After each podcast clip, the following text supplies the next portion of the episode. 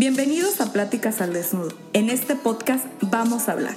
Y vamos a hablar de esos temas que tenemos guardados, que no nos atrevemos a contarle a nadie, de esas experiencias que nos han marcado. Se trata de hablar con la verdad y sin miedo al que dirán, de desnudar nuestros sentimientos y compartirlos en un espacio seguro. Bienvenidos a Pláticas al Desnudo. Hola amigos, bienvenidos a Pláticas al Desnudo. Mi nombre es Paula Larcón y los voy a estar acompañando durante este nuevo episodio, dando la bienvenida al mes de octubre. Ya este, es el segundo mes que estoy por acá, me estoy muy muy contenta de eso y pues para hoy tengo una invitada súper especial para mí. Mm. La conocí acá en Japón y ella es Erika Lazo. Erika en Japón, mejor conocida. y bueno, Erika, adelante. ¿Cómo estás? ¡Wow! Muchas gracias por invitarme. Felicidades por iniciar un proyecto que seguramente no ha sido nada fácil. Este, pero muchas gracias por el espacio. Pues yo soy Erika, eh, Erika en Japón. Vivo ahora en Japón.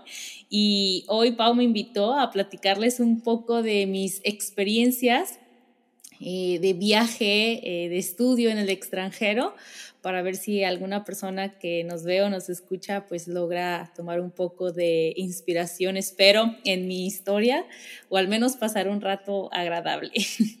Sí, de inspiración y también así como de tips y cosas que, pueden, ¿cómo se diría? Que pueden usar, ¿no? Adelante.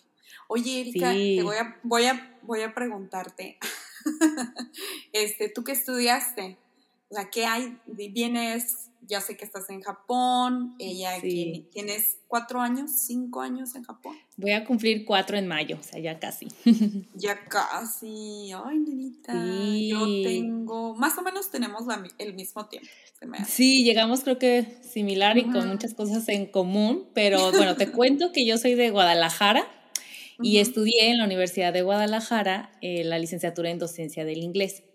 De ahí es donde empieza como el viaje, porque yo estaba en la universidad y justo cuando estaba por pasar a quinto semestre, eh, había una gaceta universitaria, un periódico, y había una columna que decía becas, o sea, yo lo leí y venía, recuerdo perfectamente, una convocatoria para participar en un intercambio estudiantil. Eh, el primer punto era Inglaterra, Estados Unidos y me parece que Nueva Zelanda, algo así. Estaba yo pues emocionada de leer la simple convocatoria porque tenía yo según todos los requisitos. claro. Y pues llegué, llegué a mi casa eh, muy ilusionada a decirle a mis papás, ¿no? De que estaba esa convocatoria y que iba a participar. Pues mis papás me dijeron, sí, adelante. Yo tenía 18 años, pero justo cuando empecé como que a juntar todos los documentos, empecé a, investigar, pues elegí Inglaterra. Dije, yo me voy a ir a Inglaterra porque me parece que es el, el, de la lista el que más me gusta. Y ahí fue donde mi papá se opuso rotundamente, Pau, me dijo que no ¿No? Sí, fue así como que eso está muy lejos, ¿cómo te vas a ir? Aplica mejor a Estados Unidos. Bueno, mm. yo lloré muchísimo porque yo no entendía por qué no me permitía ir. Además, debo de decir que las becas, no sé ahora cómo estén, pero en su mayoría no cubren el 100%. O sea, siempre hay que llevar un poquito más de dinero. Entonces, necesitaba el apoyo de mi papá, ¿estás de acuerdo? Para poder ir.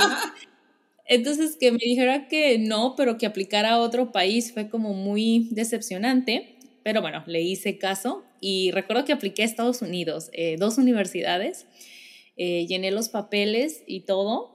Y llegó el día donde tú recibías una carta de aceptación y comenzabas ya el trámite de visado y demás. Ah, pues a mí me llegó la carta, pero de no aceptado. ¿Pero cómo? Oye, Erika, ¿se te partió el corazón en tus papás?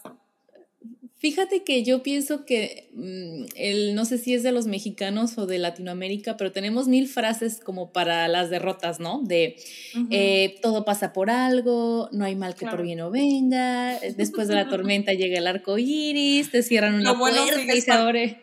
De otra, seguir participando, lo que importa es que lo intentaste. claro. Pero eso no quita que duele mucho un fracaso.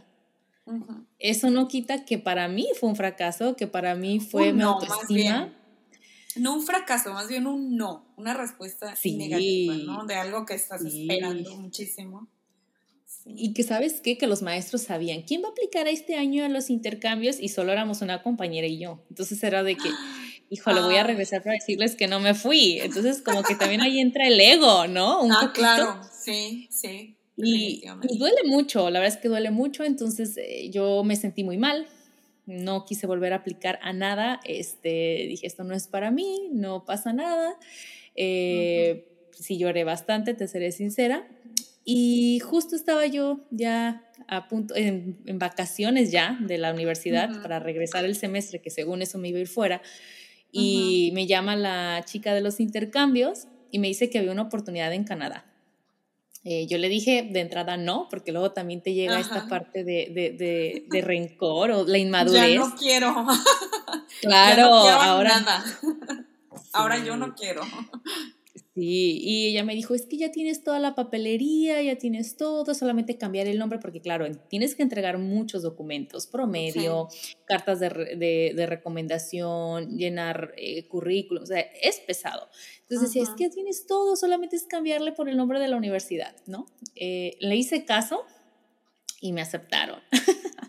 me aceptaron en Canadá, me aceptaron en Canadá y justo, no sé, eh, apliqué todo, la, el visado de estudiante. Yo recuerdo perfectamente que me iba un 6 de septiembre y estábamos a 4 de septiembre y yo no tenía mi visa. Mi visa había tardado. No te había llegado. Nada. Resulta que cuando yo me estaba yendo de intercambio, yo apliqué para la visa de estudiante. Pero, Pau, o sea, en ese tiempo Canadá pedía visas a los mexicanos. Por primera vez les estaba poniendo visa a los mexicanos. Entonces, la espera era como muy, muy, muy lento. Y yo decía, ¿y? Un día antes de volar, llegó mi pasaporte con la visa de estudiante. Entonces también eso fue como muy, cardíaco. cardíaco, cardíaco. Te la hicieron de emoción hasta el final. Sí, y me tocó viajar a Canadá. Creo que ahí es donde empieza la idea de, de viajar. Y creo que en ese momento, no, años mucho más tarde cobra sentido estas frases de ánimo que te dan, estas frases de, que todo pasa por algo, porque justo en Canadá fue que donde conocí a la ahora mi esposo. Entonces creo que el destino ya tenía todo súper trazado, pero en ese momento no lo ves, o sea, en ese momento no, lo ves. Y es importante que, cualquier persona que, intente algo y, y, y fracase o no funcione, le digan que no, esté con la mentalidad de que de verdad va a llegar tu momento. Porque yo lo vi muchos años después, o sea, yo fui a Canadá, disfruté mucho, estudié, viajé, conocí personas de otros países y sí fue un choque, o sea, fue salir de un país como México, de una familia conservadora, de una ciudad grande que era Guadalajara, pero un círculo muy pequeño. O sea, pero imagínate llegar a Canadá y ver asiáticos, ver de eh, franceses, australianos, coreanos. Era como, como otro mundo, sí. Y ahí es donde empieza, yo creo todos que... eran, o sea, todos iban en el mood de estudiante, o sea, en el mood de... Mm, de estudiar, de, de, de, comerse el mundo. Y claro que eh, venían chicos de otros, o sea, de países donde para ellos todo era como más fácil. Y yo entre mi inmadurez y la primera vez que yo viajaba, que salía de México, pues claro, me sentía como un poquito perdida, pero fue una muy buena experiencia. Experiencia que me hizo regresar y decir, yo necesito volver a viajar, ¿sabes? Ahí fue donde me entró el ¿Seis meses? ¿Te fuiste seis meses del semestre? Sí, me fui un semestre, me fui un semestre porque claro, todos iban por un año, pero pues mi beca era de seis meses y tenía y andaba yo de estudiambre, como decimos en México. Sí, claro. muy limitado. muy limitado la. A mí se me hace una súper experiencia el que apliquen para, para intercambios. Fíjate que yo, yo estudié gastronomía y había muchos intercambios también interesantes, pero no sé, mira, a mí se me durmió, o sea, se me durmió, se me pasaron las fechas y ya no, ya no me fui. Me latía, pero como que, como dices tú, es demasiado papeleo, no sé qué, como que me desanimó cierta parte, esa parte y también como el apoyo de mis papás, como dices tú, no, yo no te voy a dejar ir tan lejos, porque yo también así quería de que España, este, o sea, lugares en Europa, obviamente, ¿no? Como fuera este, europeos. Pero ahora que lo mencionas, o sea, es una gran oportunidad para, para los estudiantes de que si les late y, y tienen los requisitos, o sea, como en tu caso cuentas, a ti en cuanto viste la convocatoria, te, o sea, esto, soy yo.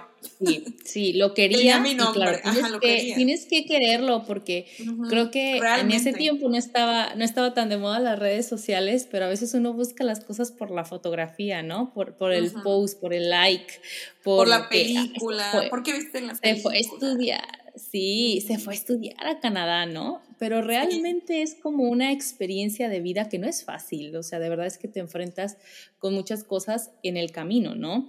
Eh, para empezar, de, darte cuenta que a lo mejor tu inglés no era el mejor, eh, compañeros mucho más avanzados que tú, tú tenías que estudiar como el doble, el ritmo de vida, el clima, eh, la comida y quieras o no, estar cuidando el presupuesto que te daban, porque si te quedabas varado, te quedabas varado, ¿no? No, tenías nadie cerca. Entonces sí. creo que el lado B también del viajero es no, es, no es agradable, pero vale totalmente la pena. Y ahí es donde sería como el primer tip, Pau, como de buscar movilidad estudiantil, si están estudiando, intercambios académicos, intercambios de trabajo porque hay una buena oportunidad. Sí, buscar en las becas, en las embajadas donde tengan interés, o sea, no sé, cualquier embajada siempre tienen algún tipo de programa. Convocatoria. convocatoria, algo que puedas aplicar. Yo creo que este sería un principio, ¿no? Para buscar. Si no tienes como que ya tengo aquí 50 mil pesos, ya me voy. o sea, claro, no todos tenemos esa facilidad de decir, aquí está mi tarjeta de crédito este, yo ya me voy. Y me voy a, recorrer el mundo. Y la experiencia, o sea, viajar de turista, viajar de estudiante, viajar trabajando, te debe de dar cada experiencia algo por aprender. De ahí que regresé, bueno, me, me gradué, comencé a trabajar. Y justo estando trabajando, eh, veo otra convocatoria, porque bueno, ya me sabía más o menos el camino que yo quería seguir. Y me encontré otra convocatoria para maestros de inglés y era trabajar en el Reino Unido.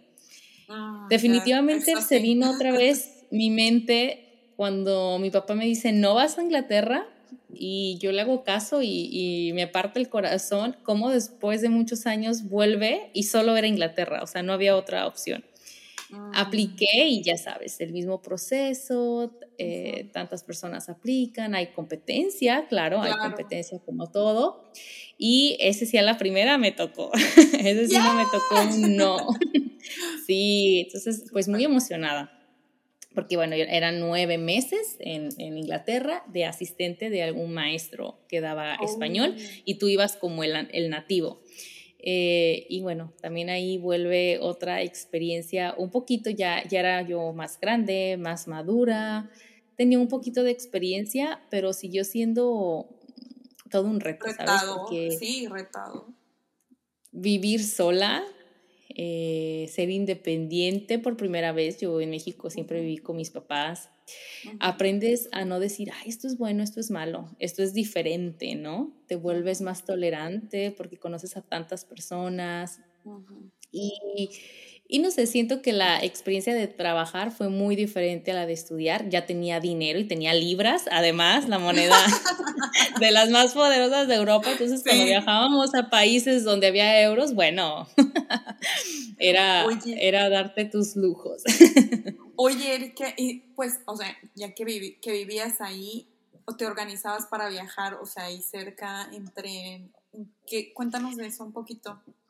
¿Cómo Fíjate que ya en ese, en ese momento ya estaban, o sea, ya, ya era mucha más apertura a las redes sociales, porque yo les platico de mi primer viaje a Canadá, o sea, esto fue en el 2012, 2000, no, 2008 o 2009, entonces realmente yo ese fue mi primer Facebook, ¿sabes?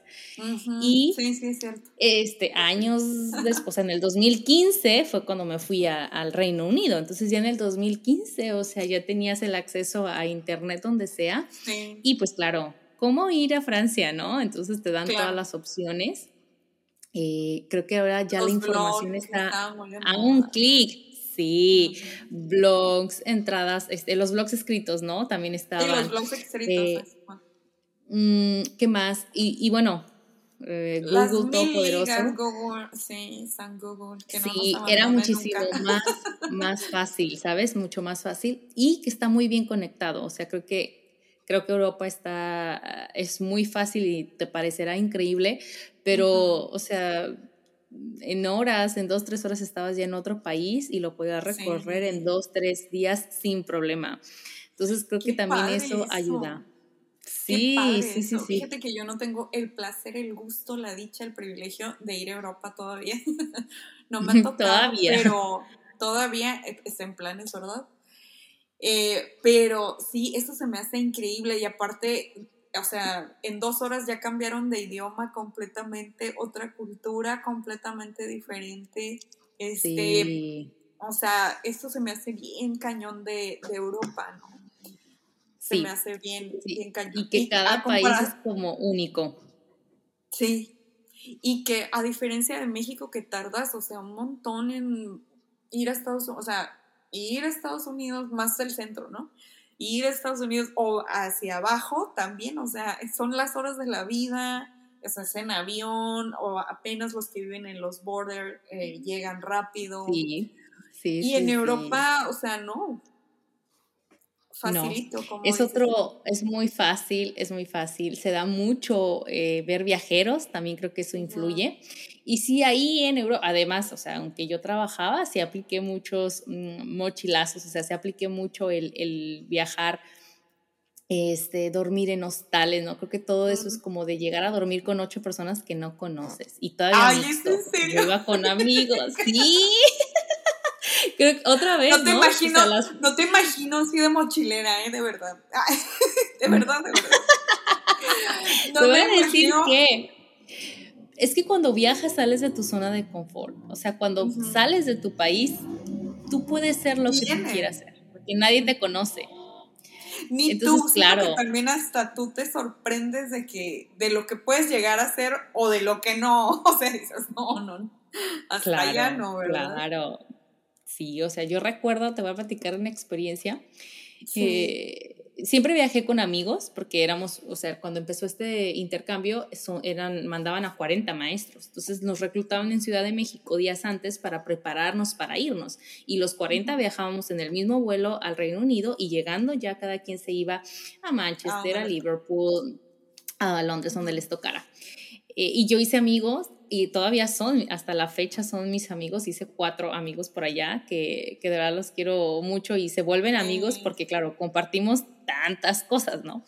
Y viajábamos este, juntos y obviamente nos quedábamos a dormir en en hostales, así compartiendo habitación. Llegábamos a preparar el sándwich para comérnoslo afuera de, sí, de la Torre Eiffel, pero con tu sándwich, porque claro, los restaurantes eran como que carísimos. Y tú lo que querías era conocer más, o sea, podías darte un viaje cómodo pero solo un país. Y tú decías, no, ya estoy aquí, quiero ir a España, quiero ir a Polonia, a República Checa, Italia, o sea, no, lo, lo más que me alcance, lo de menos es dónde dormir y qué comer, eh, sino las experiencias que vas a tener. Las experiencias. Y recuerdo que en Italia llegamos a un hotel que jamás voy a olvidar. Era, todos estaban como muy caros, era en Venecia y se llamaba el Venice Fish, ¿no? Pues llegamos y era una casa así como medio abandonada y vivían, yo creo que como unos ocho muchachos ahí vivían y fueron los que nos rentaron. Eh, no, Pau, yo lo que te puedo decir es que estaba las literas, yo creo que tenían chinches, no había suficiente agua, estaba así todo despintado y los muchachos como que agarraban la fiesta pero dura, ¿no? Porque de repente se ponían a ver Dumbo o se ponían a ver a la No, no, pues ya, estaban. Ya cuando andaban súper. sí, tronados, bien tronados. ¿Y tú por qué Sí. sí, o sea, y tú así como de. ¿Mm? Entonces te das, o sea, realmente te das cuenta que, que, claro, la experiencia era el conocer, el viajar, el, el, el convivir con personas. Experimentar también, convivir, tolerar, ser tolerante, ¿no? También. Claro, claro, ser tolerante. Recuerdo también llegar a Ámsterdam y ir al Distrito Rojo, donde la ah, prostitución es legal en Ámsterdam, donde las chicas que se prostituyen pueden ser universitarias, pueden tener otro trabajo y llegan vestidas así como tú estás o como yo estoy a su cabina, o sea, a su cabina, se meten en 10 minutos salen en, en, ropa, en lencería, prenden su luz roja y pasas, pasa toda la gente a verlas y el que quiera pues entra. Creo que esas cosas son como... Mm, o sea, como que Es el choque cultural, yo creo, súper fuerte con la cultura latina, o sea, completamente. Así es. Así es. Y es donde empiezas a ser tolerante. O sea, no, no hay tabús, es son países como un poquito más libres. También recuerdo que, que yo en Inglaterra vivía con una familia y ellos tenían una hija que a mí me caía muy bien. Entonces un día eh, llegó su, era un amigo, me decía que era su amigo, pero era como su novio, ¿no? Y estábamos viendo la, la televisión y todo y empezó, se empezó a hacer tarde y me dice, hoy sabes qué, ya me voy a dormir. Y fuimos con sus papás que estaban en la sala y les dijo, ah, mi amigo se va a quedar a dormir conmigo. Y sus papás, ah, muy bien. O sea, yo era como de... Entonces, claro, yo dormía en esa casa, en el cuarto, o sea, yo tenía una habitación, pero era como el de las visitas. Entonces yo dije, ¿me van a sacar o qué? O sea, me voy a tener que dormir con... Sí, o sea, me voy a tener que dormir con la chica para que se quede el amigo y que veo que se suben los dos a donde ella dormía. Y dije, bueno, y a la mañana siguiente bajaron y desayunaron, todo muy bien. Y son esas cosas que dices, híjoles, que esto no es malo, o sea, o esto no es bueno, esto es diferente, ¿sabes? Es diferente, es diferente y es otra cultura, otra forma de pensar.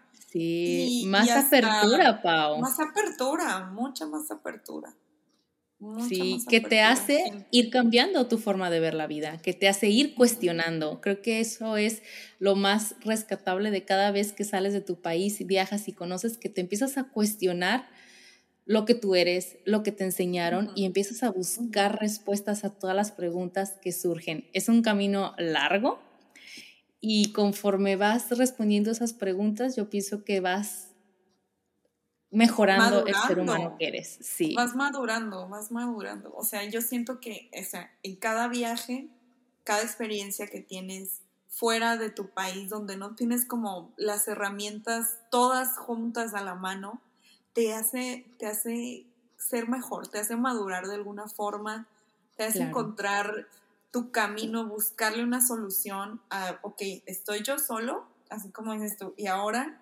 ¿a, dónde me voy? ¿Qué hago? Más tengo, no sé, 5 euros aquí, 10 euros aquí y todavía tengo que hacer acá, allá. Entonces, te hace la mente más, más despierta y, abierta, como dices tú, tolerante a todo eso. Sí, es tolerante, que hace mucha falta, porque claro, lo más fácil es criticar. Sientes que cambiaste, o sea, que cambió mucho tu visión, obviamente. Vamos a hablar ya de, cuando estabas en, en Londres ya de, esta parte, o sea, ya más grande y ya más madura, ¿crees que cambió cuando regresaste a México? ¿Cambias, o sea, cambió tu manera de, ver las cosas? ¿Cambiaste en algún sentido algo, alguna costumbre, algo que hayas adoptado de allá y hayas aplicado en México? Yo creo que cada lugar que he visitado, bueno, en Europa sí tuve la oportunidad de visitar 16 países en el tiempo que estuve allá unos de turista y bueno, la mayor parte viviendo en Inglaterra y claro, creo que cada lugar te enseña algo y cada lugar te va cambiando. Las experiencias son las que te van cambiando y yo creo que te van haciendo una mejor persona. Por todo esto que hemos hablado, por el convivir, porque como te decía, lo más fácil es juzgar y criticar algo que es diferente a lo que tú crees. Es lo más fácil. Pero entender entender a la persona, saber qué te está diciendo su historia y de dónde viene también ella, te hace a ti cuestionarte. Y eso me ayudó un poquito encaminándome a que, bueno, ya para otro podcast, pero el, cómo conocí a mi esposo y cómo es que llegué a Japón y cómo es que yo me adapté a Japón con todas esas experiencias que yo ya tenía, porque fue muy similar el llegar a Japón, un país tan diferente, y volver como a empezar con choques, con cambios y la diferencia que si yo estaba de paso por Canadá y por Inglaterra, pues en Japón no había boleto de regreso. Pero sí, esa es otra historia, Pau. Sí, es que esa es otra historia y también siento que Japón es un país muy, muy diferente, ¿no? Incluso dentro de Asia, o sea, dentro de, de Asia, pues así como es una isla, está a punto y aparte. De todo, en, sí, único. En muchos aspectos, en muchos aspectos. Sí. Y aunque hayamos, bueno, en tu caso hayas tenido esa experiencia de viajar, fíjate, más de 17 países, este, en Europa y luego Estados Unidos, luego en Canadá y sí, todo también eso, más de 17. y que ya tenías, digamos que como que experiencia o ya tolerando ciertas cosas o bueno, ya esperando lo que sea, ¿no? Pero llegar a Japón y enfrentarte a otras cosas, a otro idioma completamente diferente. Diferente, sí. Único. Y hacerlo, yo creo que la diferencia fue que Japón lo tuve que hacer mi hogar. ¿Sabes? Claro. Porque este es nuestro hogar, igual el este tuyo. Aquí está tu familia y eso cuesta mucho, mucho, mucho trabajo. Sí, y sabes qué, nosotros, nosotros lo escogimos. Así es, sí. Así es, nosotros lo escogimos y, y, para bien, la verdad es que siento, al menos en mi caso, y estoy segura que en el tuyo, completamente segura, lo volveríamos a hacer. Creo que también la experiencia de vivir aquí, de, de llegar y de conocer pues el mm. país y también conocer a, nuestra pareja, conocer la cultura, el país donde, donde ellos viven, es algo que nosotros decidimos y que nos lleva a, crecer también y a madurar en, otro aspecto, ¿no? Sí. Última pregunta. Ahí te va una pregunta muy buena, Erika. Antes, más allá, más allá de, de Erika en Japón, ahorita todo lo que has crecido, después de, viajar, de estar aquí en, pues ya casi cuatro años en Japón, de estar en redes sociales y todo eso, porque, ah, amigos, sigan a Erika en Japón, acaba de llegar a, sus 100 mil, a sus 100 mm, mil en YouTube. Muchas felicidades. No es nada fácil, o sea, no es nada fácil. Pero hay una, hay una persona detrás de Erika en Japón y eso es lo que yo les quería mostrar. Hay mucho más, mucho más de lo que a lo mejor nos muestran en pantalla. Erika es más, más allá. Y les voy a contar otra cosa. Aquí Erika fue la que me dijo, Pau, haz tu podcast. Ah. Eso. Anímate, Pau. Yo lo debo. Anímate, Pau. Yo, los primeros, los primeros ánimos se los debo a Erika. Y aquí te doy las gracias públicamente. De verdad, en el corazón. Muchísimas gracias, pues Pero bueno, regresemos a la pregunta. Pues si tú me preguntas si por el título Más allá de Erika en Japón, pues te puedo decir que quién está o cómo ha cambiado. Pues es esto, mi perseverancia, mis ganas de no quedarme con el no, mi constancia, eh, un poco de disciplina, pero sobre todo el, el siempre buscar y buscar y crear y crear y, y querer comerme al mundo que también luego tiene su lado negativo, querer comerme al mundo y a enfrentarme a choques y enfrentarme a, a, todo lo que a veces te enfrentas en un viaje, ¿sabes? Entonces creo que quien está detrás, pues es la misma que estuvo persiguiendo becas, la misma que estuvo intentándolo, la misma que le dijeron que no y se le quebró el corazón y la misma que lo volvió a intentar simplemente esa, pero bueno, ya en otra ocasión si me invitas, con mucho gusto les platico claro más. Claro que sí, estás súper invitada al cuando Gracias, tú gustes aquí que queramos echarla comenta simplemente. tú dime y estás súper invitada. Erika, dinos tus redes sociales para que todos te sigan por allá. Ay, Gracias, Pau. Pues estoy igual en Instagram y en YouTube, que son las únicas redes que tengo. Erika en Japón este, por allá los veo, si gusta pasar y ver lo que hago, mi contenido. Y Pau, mil gracias y qué bueno que te animaste. Te deseo muchísimo éxito en tu podcast. Muchísimas gracias. Gracias a ti por aceptar la invitación, por compartirnos estas anécdotas. Ay, se nos va a volar el tiempo, amigos, pero pues ni modo, ya es la cosa del podcast. Pronto lo vamos a solucionar, pero por lo pronto pues nos vemos en el próximo episodio Mi nombre es Paula Alarcón y pues también a nosotros nos pueden seguir como Pláticas al Desnudo en todas las redes sociales, Instagram, Facebook, YouTube, todos lados estamos como Pláticas al Desnudo. Eso es todo, nos vemos, bye bye. Bye.